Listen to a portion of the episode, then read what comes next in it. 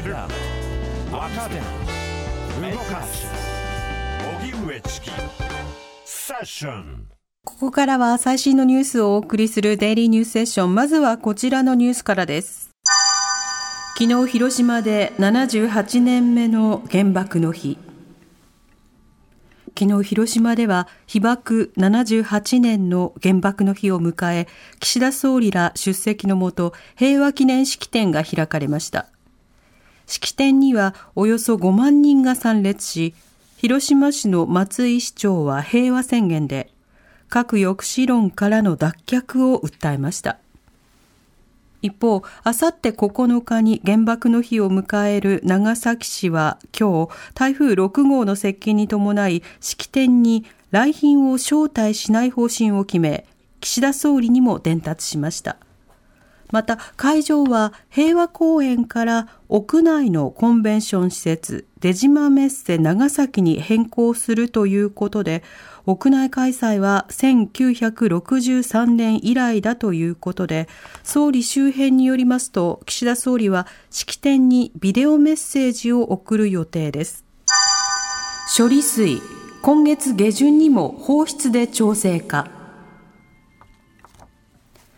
政府は東京電力福島第一原発の放射性物質トリチウムを含むアルプス処理水について今月下旬にも海洋に放出する方向で調整に入りました。複数の政府関係者によりますと岸田総理は18日にアメリカ・ワシントン近郊で行われる日本アメリカ、韓国の首脳会談で処理水を海洋放出する計画を説明する方針です。その後、日本に帰国して関係閣僚と協議した上で放出を決定し、今月下旬にも実施する方向で調整しているということです。処理水の海洋放出をめぐっては IAEA 国際原子力機関が人及び環境への放射線の影響は無視できるとする報告書を出していますが中国は汚染水だなどとして計画に強く反発しています。岸田内閣の支持率先月から下落。最新の TBS などの世論調査によりますと岸田内閣を支持できるという人は先月の調査から3.6ポイント下落し37.1%一方、支持できないという人は2.3ポイント上昇し、58.7%でした。また、マイナンバーカードについて、今の健康保険証を来年の秋に廃止し、マイナンバーカードと一体化する政府方針については、延期または撤回すべきが合わせて69%でした。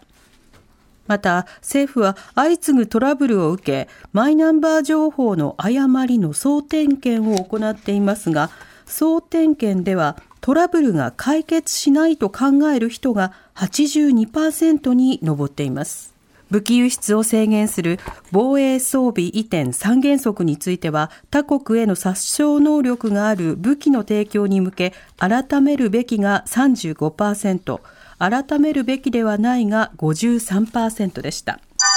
ウクライナ和平会議に40カ国が参加。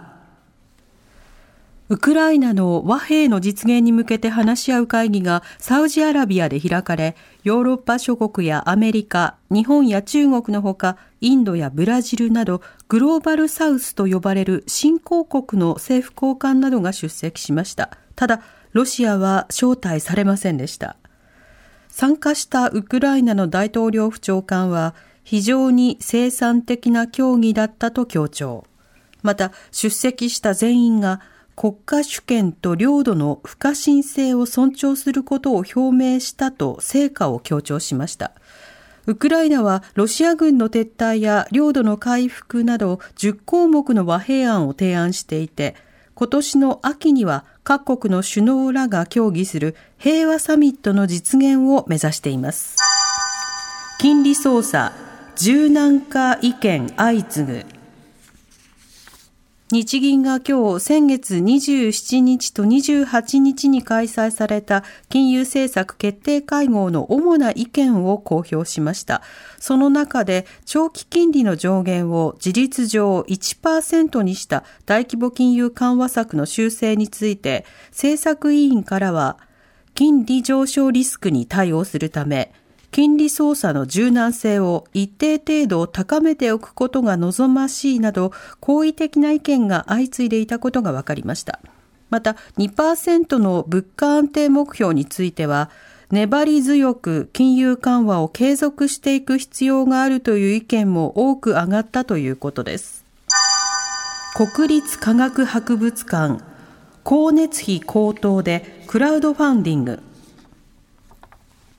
国立科学博物館は今日、動植物や化石などの標本の保管に必要な資金を集めるため、目標額を1億円に設定したクラウドファンディングを実施すると発表しました。国立科学博物館では動植物や化石など500万点を超える標本を保管し収蔵庫の温度や湿度を適切に維持していますがコロナ禍での入館者激減や光熱費の高騰などで資金繰りが悪化こうした標本の保管、収集が難しくなっていることから、クラウドファンディングの実施に踏み切ったということです。集めた資金は新しい収蔵庫の設立や光熱費などに充て、クラウドファンディングの返礼品には研究者によるオリジナルの図鑑や収蔵庫の見学ツアーの参加券などを用意するということです。おしまいに株価と為替の動きです。今日の東京株式市場日経平均株価は先週末に比べ61円ほど高い32,254円56銭で取引を終えました。一方、東京外国為替市場円相場午後4時現在1ドル142円21銭から24銭で取引されています。以上、デイリーニュースセッションでした。この後は交通情報、天気予報に続いて特集メインセッションです。発信型ニュースプロジェクト。荻上チキ。セッション